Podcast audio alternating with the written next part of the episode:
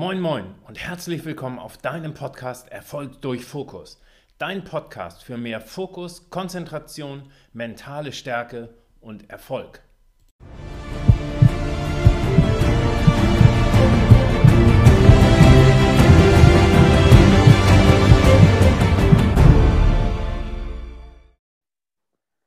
Ja, heute habe ich wieder einen sehr, sehr coolen Interviewpartner in meinem Podcast Erfolg durch Fokus, nämlich den Christian, genannt Blackie Schwarzer.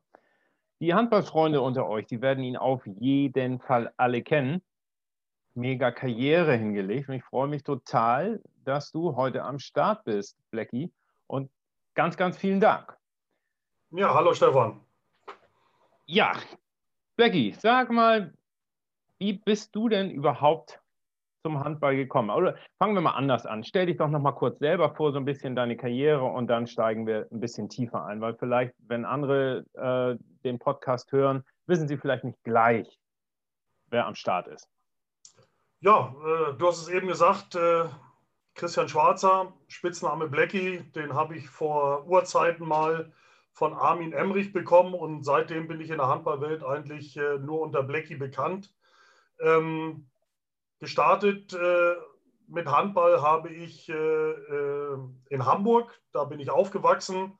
Da ist auch noch mein Elternhaus. Ähm, mittlerweile, mittlerweile, lebe ich ja im Saarland. Aber da ging es los bei der TSG Bergedorf. Ähm, dann ging es weiter äh, über Wandsbek 72, ein weiterer Verein in, in Hamburg, der ähm, ja, etwas leistungsorientierter war in Hamburg. Ähm, dann ging es weiter zum VfL Fredenbeek, äh, vier Jahre dort, äh, ein Jahr in der zweiten Liga, dann direkter Aufstieg äh, in die erste Liga mit dem VfL Fredenbeek.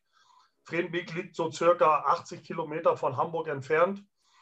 Ähm, dann ging es weiter hier in Saarland. Äh, hier habe ich von 1991 äh, bis 1999 ähm, in der ersten Liga gespielt mit dem TV Niederwürzbach, äh, sind da zweimal deutscher Vizemeister geworden haben den äh, City Cup Europapokal gewonnen. Ähm, dann äh, ist der Verein leider äh, finanziell äh, kaputt gegangen. Und äh, dann hat sich für mich nochmal ein sehr schönes Türchen geöffnet, äh, nämlich zwei Jahre beim FC Barcelona zu spielen. Mein, mein größter Jugendtraum. Ich wollte immer mal in Spanien Handball spielen, dann noch beim großen FC Barcelona.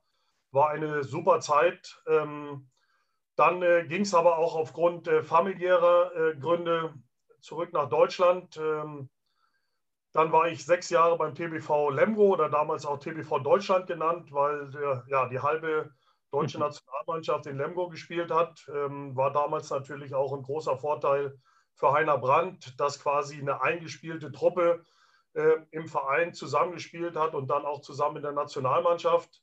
Ähm, und dann ging es zum Abschluss, äh, auch wieder aus familiären Gründen, äh, wohnhaft wieder zurück nach Niederwürzbach und dann noch zwei Jahre bei den Rhein-Neckar-Löwen. Und äh, dann habe ich 2009 ähm, meine Karriere beendet und äh, ja, bin froh, dass alles so gelaufen ist, äh, wie es gelaufen ist.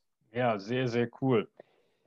Du hast eben gesagt, du kommst aus, aus Hamburg, Bergedorf komme von der anderen Seite von Hamburg aus Wedel und äh, komme nicht aus dem Handball, komme aus dem Basketball, aber in, in Bergedorf. Ähm, wie bist du zum Handball gekommen? Denn Bergedorf ist ja in, in Hamburg mehr eine Leichtathletik-Hochburg. Ja, ich glaube, TSG Bergedorf ist mittlerweile der größte Verein in Hamburg mit unterschiedlichen, ich weiß gar nicht, zwölf oder 14 Sparten ähm, unter anderem auch Handball. Nur damals ähm, wollte ich eigentlich immer Fußball spielen. Ähm, bei uns äh, daheim war direkt äh, der Fußballplatz vor der Haustür und wie jeder kleine Junge äh, war so der Tagesablauf, äh, Schule, Mittagessen, Hausaufgaben, Ball nehmen, raus auf die Wiese, Bolzen, ja, auf den Sportplatz.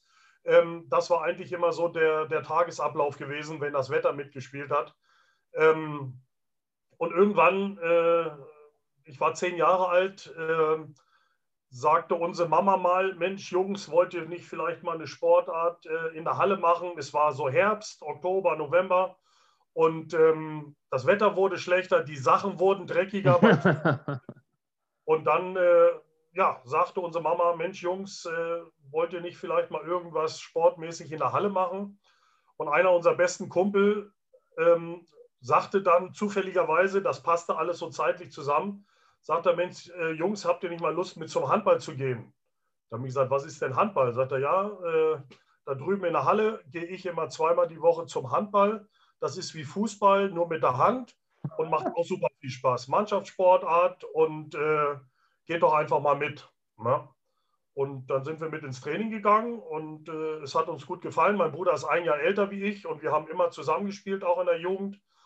Und äh, ja, so sind wir dann im Endeffekt äh, glücklicherweise auch beim Handball hängen geblieben. Ähm, haben parallel auch noch Basketball gespielt. Auch bei der TSG Bergedorf gab es auch eine Abteilung Basketball. Das hat uns auch sehr, sehr viel Spaß gemacht. Und irgendwann haben dann mal beide Trainer unabhängig voneinander gesagt, Mensch, äh, Jungs, äh, hier Perspektive Hamburger Auswahl Handball, Hamburger Auswahl Basketball.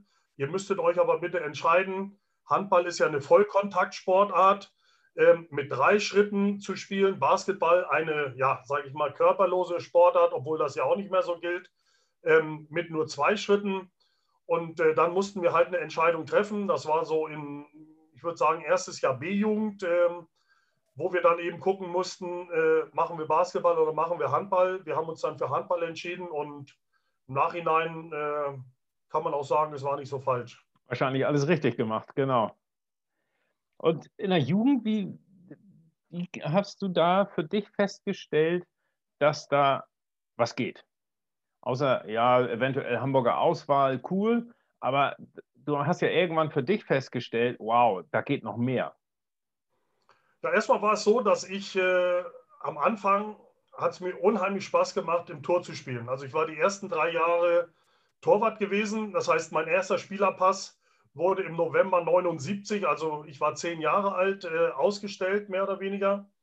Ähm, habe dann die ersten drei Jahre im Tor gespielt, weil mir das unheimlich Spaß gemacht hat. Und irgendwann war es mir dann doch zu blöd, ähm, immer die Bälle aus dem Netz zu holen. Mein Bruder hat immer vorne die meisten Tore geworfen. Und dann habe ich gesagt, Mensch, ich möchte das auch mal ausprobieren ähm, und äh, möchte auch mal im Feld spielen.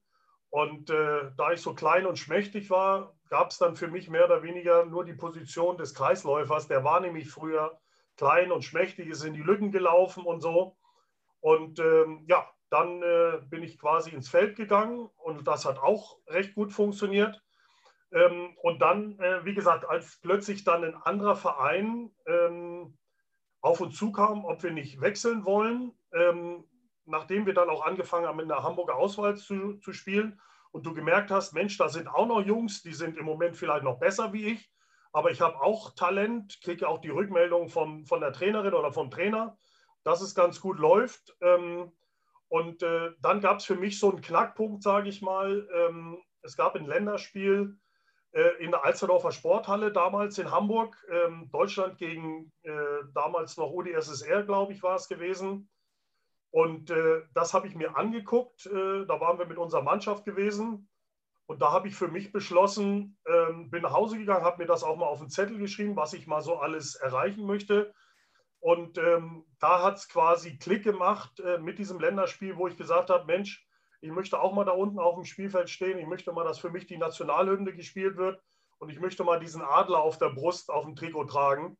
Und äh, da fing das Ganze im Endeffekt dann auch an. Okay, cool, weil das ist ja so, die meisten von uns legen ja keine Ziele fest, so wie du jetzt gesagt hast. Da war der Knackpunkt, dann habe ich es mir aufgeschrieben, was ich eigentlich mal so erreichen will.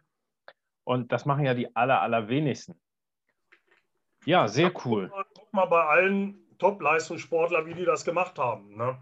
Genau. Und ich muss Ziele, Ziele definieren, äh, die ich erreichen möchte, weil wenn ich nur so durch, äh, durch die Gegend laufe und mal gucke, ja, hier vielleicht und da mal, dann wird es schon schwierig. Aber ich, ich glaube, das ist das, was der Durchschnittsmensch, will ich ihn mal bezeichnen, von Top-Sportlern lernen darf. Genau so ist es, ja. ja. Sich ein Ziel zu setzen und dann Arschbacken zusammen und durch. Ja. Und das macht bestimmt nicht immer Spaß und tut auch manchmal weh und manchmal sehr weh, aber das gehört dazu. Ne? Ja, ja. Ja, ja. Und sagt es dann, ging es ja dann auch äh, über Umwege sogar nach Spanien und Barcelona und du sagtest, wow, da hast du auch äh, eine schöne Zeit gehabt. Was war so das, wo du sagst in Barcelona, ähm, das hat mich geprägt, das habe ich mitgenommen an, an Erfahrung, an Werten irgendwie? Ja, das Allerwichtigste, sage ich mal, ähm, war die, die Erfahrung, eine neue Kultur, eine neue Sprache, neue Freunde kennenzulernen, auf einer ganz anderen Ebene, wie es in Deutschland gewesen ist. Mhm. Ja? Und äh, das ist das, was, was für mich so am, am wichtigsten ist, dass ich einfach ähm, eine neue Sprache lernen durfte, eine neue Kultur, eine andere Lebensweise mal kennenlernen durfte, die, die uns auch als Familie sehr geprägt hat. Ähm, und im sportlichen Bereich muss ich sagen, war das eine Zeit, ähm, das Wort verlieren existierte in Barcelona nicht. Ja, also wir hatten dann natürlich auch eine Mannschaft, es waren 14 Nationalspieler, die da zusammengespielt haben. Ähm, die beiden besten Torhüter der Welt mit Barofett und Svensson und jede äh, einzelne Position mit zwei Nationalspielern besetzt. Das heißt, der Trainer hatte die Möglichkeit, äh, während des Spiels zu tauschen, wie er möchte, ähm, so dass auch kein Bruch ins Spiel kommt. Und ähm, da habe ich einfach gelernt, in jedem Training, in jedem Spiel, ähm, was ich vielleicht vorher nicht ganz so gemacht habe, muss ich ehrlich gestehen. Aber ab da habe ich es gelernt, dass ich in jedem Training das Letzte geben muss, weil für uns oftmals eine Trainingseinheit intensiver war wie ein Spiel in der Liga in, in, in Spanien, weil einfach die Liga nicht den, die Qualität hat wie die Liga in Deutschland, wo der Letzte gegen den Ersten gewinnen kann. Bei uns äh, waren, äh, sag ich mal, 80 Prozent der Spiele sind mit zehn oder mehr Toren Unterschied ausgegangen für uns. Mhm. Ähm, und ähm, diese Ausgeglichenheit hat halt gefehlt. Und äh, die größte Herausforderung war dann eigentlich immer die Champions League gewesen, wo du dann eben Spiele auf Augenhöhe mit anderen Gegnern hattest. Und ähm, einfach dieses, diesen Spirit äh, mitzukriegen im sportlichen Bereich, ähm, dass du immer das Letzte gibst und immer alles aus dir rausholst, um dann eben am Schluss sagen zu können, Mensch, wir haben alles investiert. Heute hat es vielleicht mal nicht gereicht, aber in 95 Prozent der Fälle hat es halt eben gereicht. Ne? Ja. Und wenn ich in jedem Training immer Vollgas gebe und ähm, gab es damals schon sowas wie, ähm, ich achte auf Regeneration oder gab es damals so im mentalen Bereich schon Hilfe, so wie es heute ist? Also ähm, so mit, mit Mentaltrainer oder, oder Motivationscoaches zu arbeiten, habe ich eigentlich erst so im, im allerletzten Teil meiner Karriere äh, so mitbekommen, ähm, wo, wo wir dann bei Heiner Brandt auch mal mit Jörg Löhr gearbeitet mhm. haben. Ähm, dann hat die Mannschaft ja im Vorfeld der WM 2007 auch mal mit einem, mit einem Mentaltrainer zusammengearbeitet. Das hatte ich ja nicht so mitbekommen, weil ich ja schon äh, eigentlich außen vor war. Ähm, aber ansonsten Thema Regeneration ist natürlich ganz, ganz wichtig. Äh, äh, Regeneration ist ja auch irgendwo eine Trainingseinheit. Das muss ich ja auch erst mal lernen. Als junger Spieler denke ich immer, ähm, ach, das kriege ich schon alles hin. Aber je älter man wird, umso höher die Belastung auch für den Körper werden.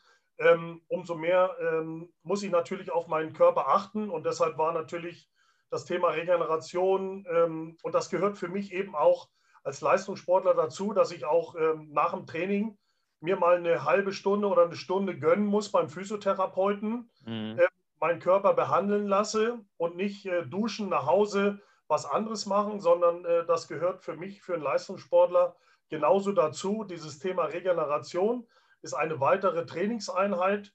Äh, mit dem Thema muss ich mich halt auch immer beschäftigen, äh, geht auch mit Ernährung und allem drum und dran, was da ja mit reinspielt.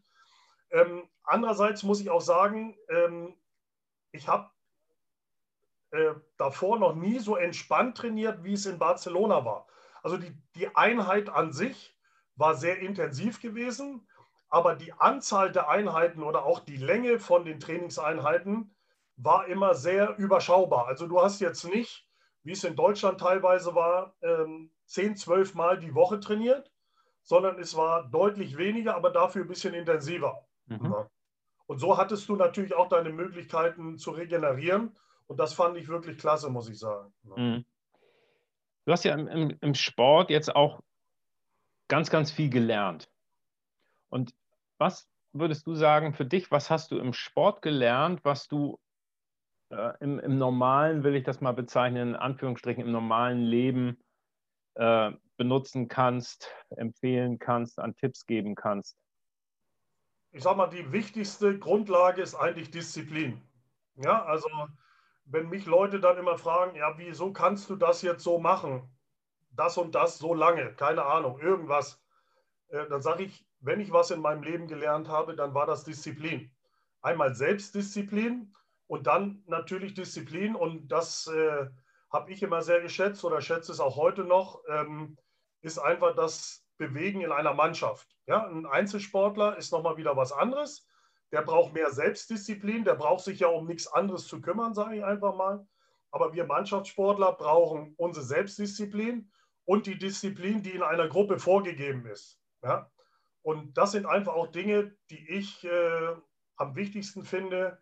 Sie auch, ich bin als, als Jugendtrainer tätig, das einfach auch weiter zu transportieren, damit die Kinder und Jugendlichen ähm, das auch weiterhin lernen dass wenn man sich in einer Gruppe bewegen möchte, es gewisse Regeln gibt und wenn ich äh, nicht die Disziplin halte, mich an diese Regeln zu halten, dann wird es schwer, ähm, sich in so einer Gruppe zu bewegen vernünftig. Ne?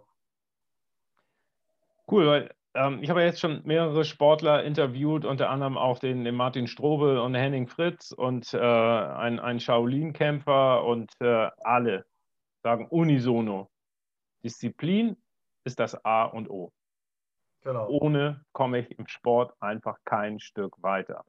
Ja, ja super. Ähm, um Erfolg zu haben, mein, mein Podcast heißt ja Erfolg durch Fokus und damit will ich ja auch gerade hier in Hamburg auch versuchen, einigen die Augen zu öffnen, dass man einfach was tun muss, wenn man was erreichen will. Und ähm, welche Eigenschaften, außer jetzt, du hast es eben selbst gesagt, Selbstdisziplin oder Disziplin, würdest du sagen, muss ich noch mitbringen, um erfolgreich zu werden? Das sind ja so ein paar Dinge, die mir da so durch den Kopf gehen. Was denkst du dazu? Ja, ich sag mal so, äh, es ist natürlich nicht äh, von Nachteil, wenn man ein bisschen Talent mitbringt. Das ist natürlich immer ganz gut. Ich teile immer Spieler in so drei Kategorien ein. Ne? Also ich, ich habe die Top-Kategorie ist so, das sind so die, ich nenne mal jetzt mal Namen, so Philipp Jicher, Nikola Karabatic, so die, die Besten der Besten in unserer Sportart auch. Ja? Die haben Talent und die haben das, was man dann dazu braucht, Fleiß und Wille. Ja? Weil dann gibt es die, die sehr talentierten, die aber faul sind. Die fallen irgendwann runter. Und dann hast du noch die, die ähm, vielleicht nicht ganz so talentiert sind, aber die bereit sind, für ihren Erfolg, für ihre Träume, für ihre Wünsche alles zu geben. Und auch die schaffen es dann. Ja? Und deshalb sage ich, ähm, dass du eben neben der Disziplin Fleiß und den Willen brauchst, Dinge zu machen, die andere nicht bereit sind zu machen. Und dann bin ich besser wie alle anderen. Ja, also jetzt, ich sage mal, die zweite Kategorie, die sagt, oh, ich bin ja schon so gut, ich brauche heute mal nicht in die Trainingshalle gehen. Und ich muss heute mal nicht zwei Stunden trainieren. Oder draußen regnet es, ich gehe mal nicht laufen, die fallen irgendwann unten durch. Aber die, die sagen, ich gehe jetzt bei strömendem Regen eine Dreiviertelstunde laufen, weil das heute auf meinem Trainingsplan steht oder weil es mich besser macht, die werden es dann auch irgendwann schaffen. Und deshalb äh, zu dieser Disziplin gehört einfach dann Fleiß und der Wille, Dinge zu tun, die andere nicht tun wollen und auch auf Dinge zu verzichten, auf die mhm. andere nicht verzichten möchten. Ja, das ist ja immer ein, ein zweischneidiges Schwert, das Ganze. Ja.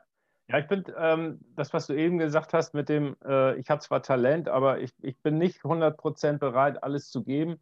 Gibt es ja auch diesen schönen englischen Spruch oder aus, wahrscheinlich aus dem amerikanischen Sportbereich, if talent doesn't work hard, hard work beats talent.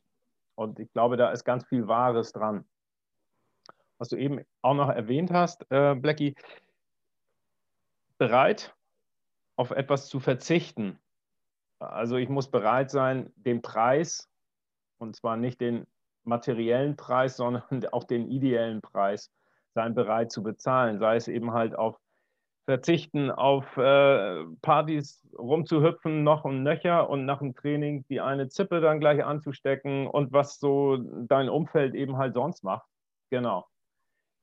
Ja, cool. Sag mal, ähm, ihr habt neulich gesehen, du hast ein, ein kurzes Video gehabt von Dirk Nowitzki.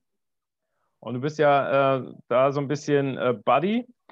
Und wenn du dir Dirk Nowitzki anguckst, was ist das, was du an, an so einem bewunderst? Oder ähm, ja, genau, bewunderst ist vielleicht richtig.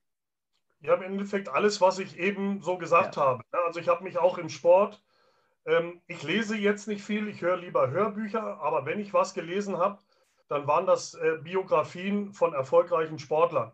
Ja. Mhm. Boris Becker hat mich immer fasziniert. Ähm, dann im Basketball, weil ich eben auch NBA-Fan bin. Ähm, wenn du dir das Buch von Magic Johnson durchliest, mhm. ähm, wenn du äh, das von Michael Jordan liest oder auch die Doku über die Bulls gesehen hast, ähm, ein Michael Jordan, der von Ehrgeiz zerfressen war, sage ich einfach mal, ähm, aber dadurch eben nicht nur sich, sondern eine ganze Mannschaft oder einen ganzen Verein äh, genau. auch eine ganze Marke wie Nike, sage ich einfach mal, ähm, in Sphären geführt hat, äh, die, die kein Sportler vorher äh, irgendwann mal erreicht hat. Ja? Und ähm, ich denke mal, auch das hat Dirk sich ja so ein bisschen auch als, als Beispiel genommen. Ähm, und an Dirk, äh, ich meine, er war ja eigentlich auch Handballer und äh, sein Papa war ja auch stinkig damals dass er sich äh, nicht für Handball entschieden hat, sondern den Weg, den ich hätte auch gehen können, Basketball, äh, dann genommen hat. Bei ihm war natürlich auch alles richtig. Und ähm, auch an ihm äh, fasziniert mich äh, immer wieder oder hat mich fasziniert, dass auch er immer wieder bereit war, mehr zu tun wie alle anderen. Auch er ist in Radelsdorf in die Halle gegangen und hat äh, mit dem Holger Würfe gemacht. Ja, ich war letztes Mal, wo ich in Dallas war, äh, durfte ich mal so ein bisschen äh, bei der Trainingseinheit zugucken, äh, was Holger dann noch nach dem Training so mit ihm gemacht hat. Ne? Und dann wirft er 500 Mal nach dem Training noch auf den Korb. Ja? dann muss er immer 10, 10 Dreier in Folge treffen, dann 10 Layups mit rechts, 10 mit links, dann äh, Hookshots, äh, 10 Freiwurflinie rechte Hand, linke Hand. Und das macht er mit einer Akribie, ähm, und, und das sind halt, wie gesagt, die Jungs, die dann mhm. auch wirklich nachher ganz, ganz oben stehen, weil sie eben bereit sind, sich auch zu quälen und eben auf Dinge zu verzichten, bekommen aber dann äh, hinten raus eben auch Dinge, die du mit keinem Geld der Welt bezahlen kannst. Zum Beispiel war ja auch sein großes Ziel oder sein großer Traum, wo man gesagt hat, Mensch, Blecki, äh, Olympische Spiele. Äh, mhm. habe ich gesagt, ja, kannst du dir leider nicht kaufen, musst du sportlich erreichen. Ne? Und äh, dann hat er ja wirklich die deutsche Nationalmannschaft ähm, vor, ähm, vor äh, Peking so heiß gemacht, so mobilisiert, dass sie wirklich nachher dieses Qualiturnier gewonnen haben. Und äh, die Bilder danach noch, wo er dann zusammenbricht, äh, ähm, äh, heulenderweise in der Kabine, weil er einfach ja, sich einen Traum erfüllen konnte, ähm, den er nicht kaufen konnte, obwohl er viel Geld hat, nämlich die Teilnahme an den Olympischen Spielen. Und wenn du ihn dann gesehen hast, wie er da ähm, ja, durchs olympische Dorf gelaufen ist wie ein kleines Kind ähm, oder für ihn, ich meine, für mich ein bisschen schade, weil ich war auch ein Kandidat als Fahnenträger damals gewesen, aber es gab in dem Moment in der deutschen Mannschaft nur einen Fahnenträger äh, und das war Dirk Nowitzki, weil er auch in China äh, weltbekannt ist und äh, deshalb konnte nur Dirk Nowitzki der Fahnenträger der deutschen Mannschaft sein. Und äh, im Gegenzug trotzdem seine, seine bodenständige Art, also äh, dem ist äh, jeder Rummel, jeder Trubel zu viel, sage ich mal. Wenn es aber so ist, dass da äh, Kinder oder, oder Leute sind, die was von ihm möchten, es ist Wahnsinn, da in, in Dallas in der Halle zu sein. Da kriegt wirklich jeder, der von ihm ein Autogramm möchte, bekommt von ihm Autogramm oder ein Foto, vorher geht er nicht aus der Halle raus. Ne? Und äh, das ist eigentlich das, wo, wo ich sage, Hut ab, äh, mhm. dass er das bis zum letzten Tag, bis zum Karriereende ähm, einfach so beibehalten hat. Ne? Cool. Ja. Ja, ich habe da seine Karriere auch kolossal verfolgt und wir haben noch ein bisschen älter als du, so die, die Bücher von Michael Jordan und so, die, die habe ich auch verschlungen.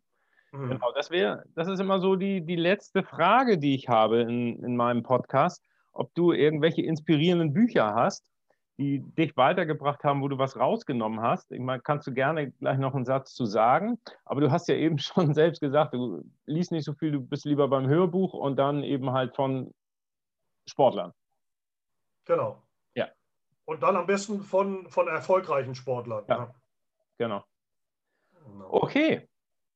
Blackie, ich sage dir ganz, ganz herzlichen Dank.